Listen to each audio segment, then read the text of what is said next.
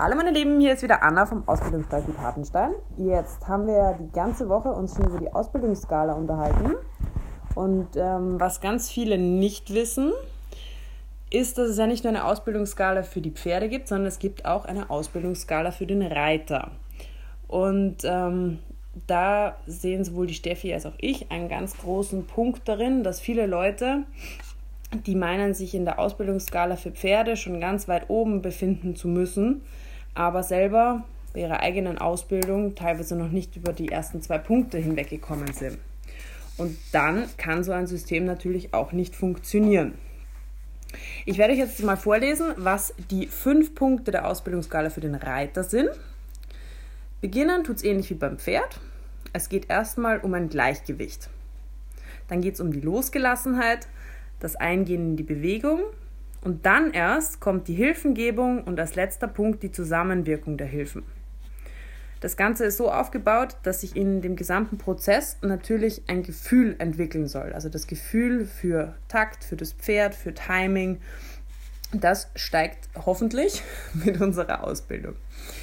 So, jetzt habe ich mir aber gedacht, da soll doch mal ein Profi was dazu sagen. Deswegen sitze ich hier nicht alleine mit meinen 100 Katzen, sondern ich habe noch den Martin, den Martin Woleski bei mir. Der Martin ist mein, ist mein Bewegungstrainer. Also ist ähm, Bewegungstrainer nach Eckhard Meiners und außerdem noch Pferdewirtschaftsmeister mit Schwerpunkt Reiten und auch Zucht und Haltung. Das heißt, der Mann weiß schon ein bisschen, wovon er spricht. Und was ihn noch für mich sehr interessant macht, er ist auch Zen Body Practitioner.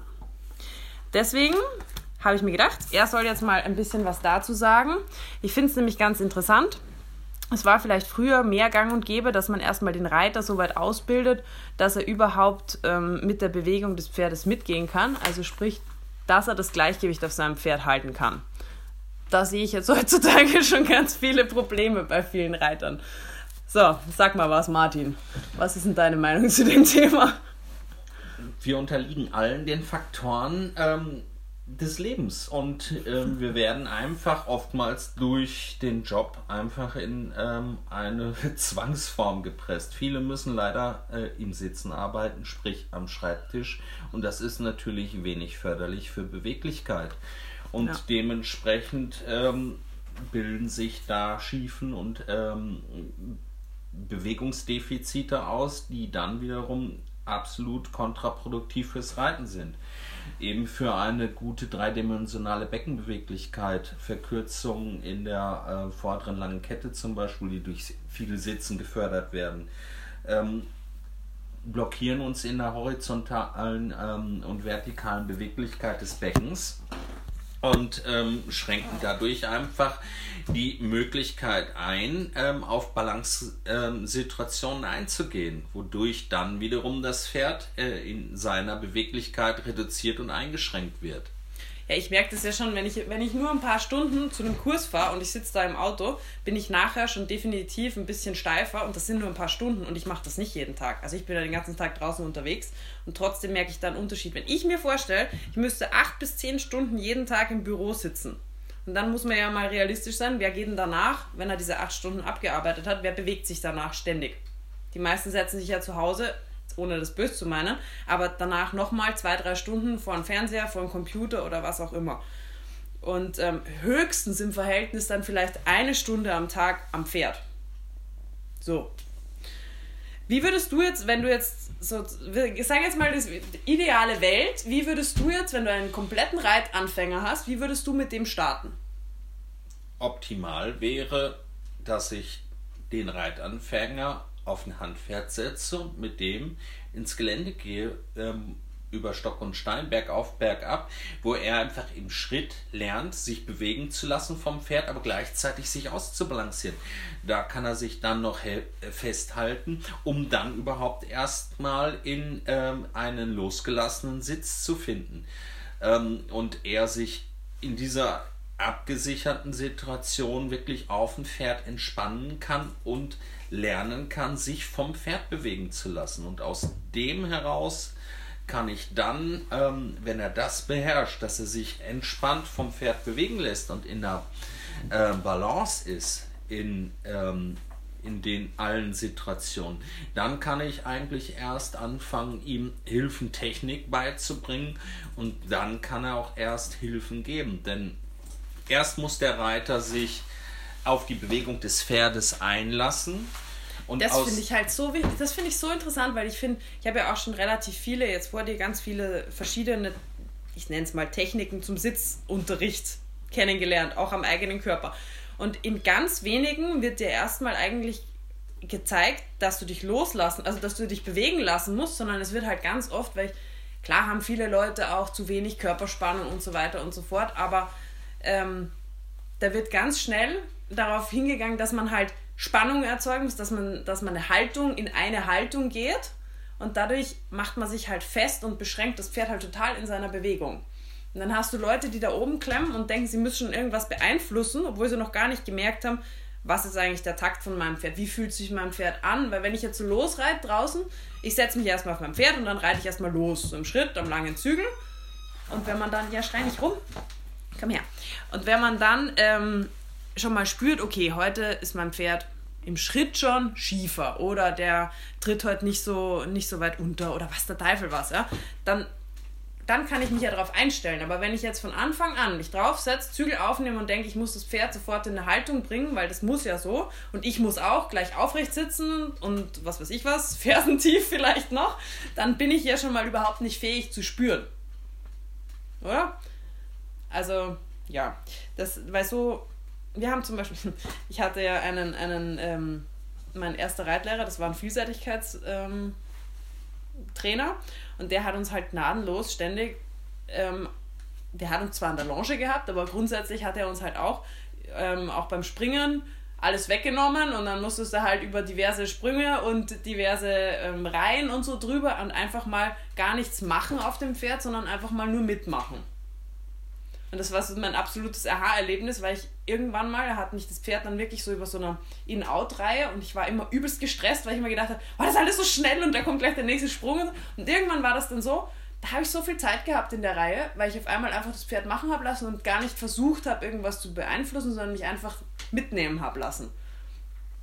Das fand ich schon beeindruckend. Das fand ich cool bevor wir überhaupt angefangen haben, das Pferd über das Hindernis da irgendwie dazwischen rum zu, zu gurken, sondern einfach auf einem Pferd, dass du gesagt hast, da Reihe, spring und du musst nur mitmachen. Ich versuche es mal so zu erklären. Was passiert eigentlich, wenn ich mich aufs Pferd setze und sofort Einfluss nehme auf das Pferd? Das ist eine aktive Handlung. Also ich baue eine Spannung auf ähm, im Körper. Äh, ich spanne Muskulatur an, um Einfluss zu nehmen. Mhm. Wie soll ich aus dem heraus optimal mich auf den Takt des Pferdes einlassen können. Das geht immer erst mal aus dem heraus, dass ich loslasse und mich vom Pferd bewegen lasse. Und aus dem heraus kann ich dann mit viel weniger Einfluss viel mehr erreichen beim Pferd, weil ich das Pferd gar nicht erst in die Situation versetze, gegen eine Spannung zu arbeiten. Wenn ich Druck aufbaue als Reiter, ernte ich als allererstes Gegendruck. Ja.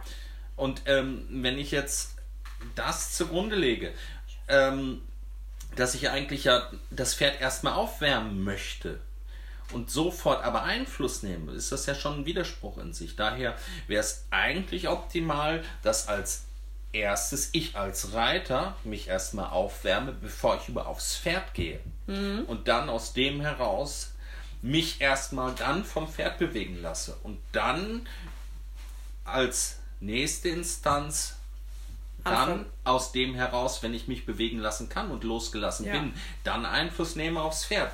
So bekomme ich viel weniger Widerstand und störe das Pferd nicht in seinen natürlichen Abläufen und im Takt. Ja. Ja, vor allem, wenn ich erstmal gar nicht hinspüre, dann weiß ich ja gar nicht, was kommt jetzt vom Pferd und was kommt von mir. Wenn ich gleich Spannung aufnehme, ich bin schief, dann weiß ich ja gar nicht, ist der Gaul schief oder bin ich schief oder sind wir beide schief oder was ist eigentlich los heute? Also, hm?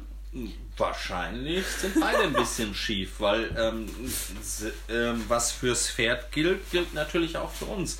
Wir arbeiten als Reiter auch natürlich immer auch an der eigenen Schiefe, weil kein Mensch ist in sich gerade. Mhm. Das äh, ist, ist nicht machbar, dass man perfekt gerade ist. Genauso wie mh, das gerade Richten des Pferdes äh, eine Neverending Story ist, wo ich immer dran arbeiten muss und versuche, die Körperhälften anzugleichen, ist das auch ein Thema bei uns, weil wir unterliegen der gleichen mhm. Händigkeit. Mhm. Wir haben händige Pferde, sie sind alle händig und ähm, jeder Reiter ist händig, also müssen mhm. wir auch da immer an unserer Schiefe arbeiten. Übrigens für alle, die meinen, sie haben, ja, sie haben ja keinen eigenen Bewegungstrainer zu Hause und sie haben ja auch keine, ähm, sie wissen nicht, wo sie da was hernehmen sollen und haben keine Zeit und so weiter und so fort. Da gibt es echt ganz kleine Übungen, die man schon machen kann. Die haben der Martin und ich übrigens letztes Jahr als Adventkalender für euch ein paar zusammengefasst. Könnt ihr gerne mal auf meinem Instagram-Profil habe ich die zusammengefasst für euch. Da könnt ihr mal schauen. Genau, so, also, pass auf, wir sind jetzt, wir sind jetzt als Reiter halbwegs im Gleichgewicht. Losgelassenheit, was würdest du da als Losgelassenheit beim Reiter bezeichnen? Sowohl die strukturelle als auch die mentale Losgelassenheit. Ein ganz wichtiges Thema.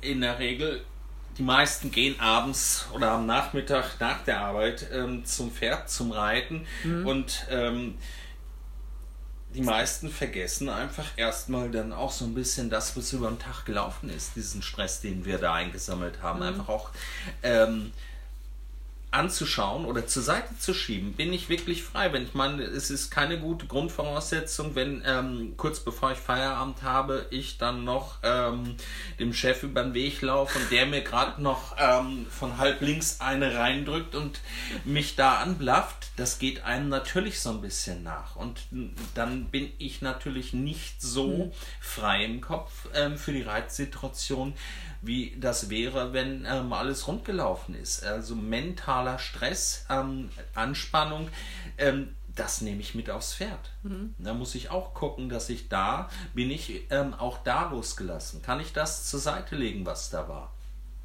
Würdest du dann sagen, okay, wenn ich da merke, das kriege ich einfach nicht aus meinem Kopf, würdest du dann gar nicht reiten oder hast du da irgendwelche anderen Ideen, wie man das sinnvoll ich glaube, da gibt es kein Pauschalrezept. Ähm, es gibt ähm, sicherlich Kleinigkeiten, die kann man ohne Probleme zur Seite, äh, zur Seite schieben. Aber wenn irgendwas mich mental sehr belastet, ähm, gibt es sicherlich Tage, wo man besser sagt, äh, es ist nicht zielführend, aufs Pferd zu gehen, wo mhm. man einfach sagt, ich tue dem Pferd echt an dem Tag ja. keinen Gefallen. Ja. Oder aber das ist ein Tag, wo ich einfach besser nichts versuche zu erarbeiten, wirklich einfach am langen Zügel ja. ein bisschen äh, ausreiten gehe ja. und damit eigentlich ähm, wirklich mehr erreiche, als wenn ich versuchen würde, ähm, irgendwelche ähm, letzte Lektion, Woche, äh, ja. Woche ähm, an, ähm, Le ähm, Lektionen, die ich angefangen habe ja. zu arbeiten, zu vertiefen. Ja. Das würde ich auf keinen Fall machen. Wenn, ähm, also auch da wieder die Arbeit so ein bisschen anpassen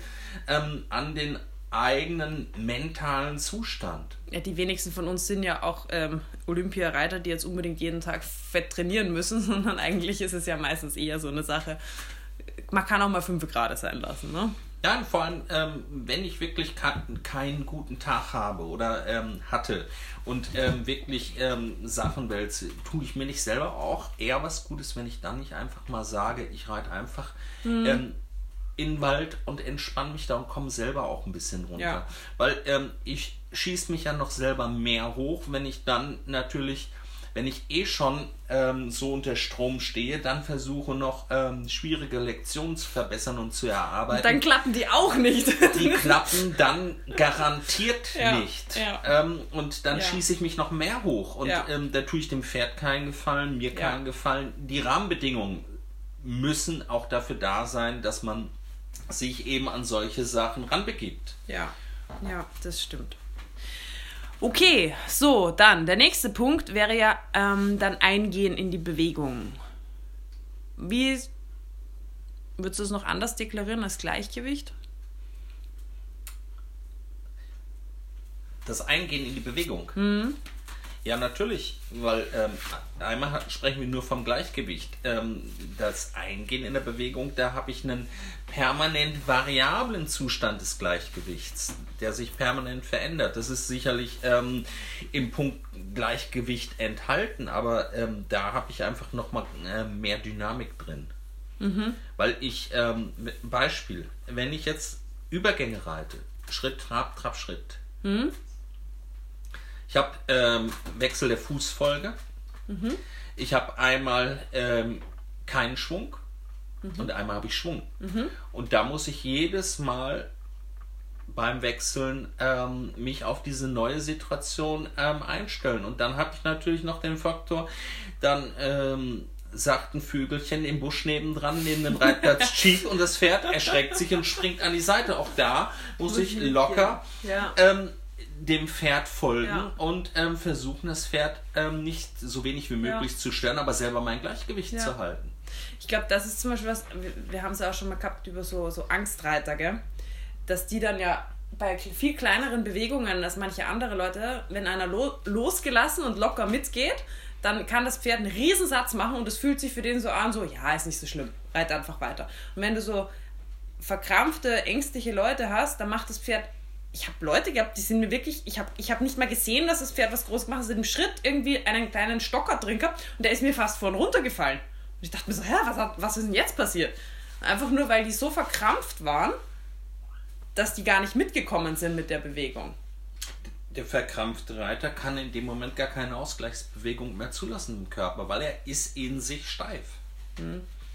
Ja. Das ist der Grund, wo eine kleine Bewegung ihn schon komplett in eine Disbalance-Situation versetzt, die er dann nicht mehr kompensieren kann. Okay, gehen wir mal davon aus, wir können jetzt das alles machen. Wir sind gut drauf, wir sind im Gleichgewicht und wir können in die Bewegung eingehen. Dann kommt erst, das finde ich so lustig, das ist erst der vierte Punkt, Hilfengebung. In Wirklichkeit lernst du in der ersten Reitstunde, werden die meisten draufgesetzt und sagen, so, jetzt Zügel auf, jetzt machst du dies, jetzt machst du das. Und dabei ist es erst der vierte Punkt eigentlich, also schon echt weit oben. Hilfengebung, was wäre das jetzt? Also wie, wie ich zum Beispiel antrabe. Bis jetzt bin ich nur angetrabt worden eigentlich, oder? Ja, Hilfengebung ist Reittechnik. Das ist wirklich, ähm, hier geht es dann um Technik. Technik kann ich aber erst dann gut umsetzen, wenn ich die anderen Punkte ähm, zu einem gewissen Mindestmaß überhaupt erstmal erfülle. Ja. Vorher Wenn ich ständig ich das Gleichgewicht verliere, brauche ich nicht denken, wie spanne ich mein Kreuz an.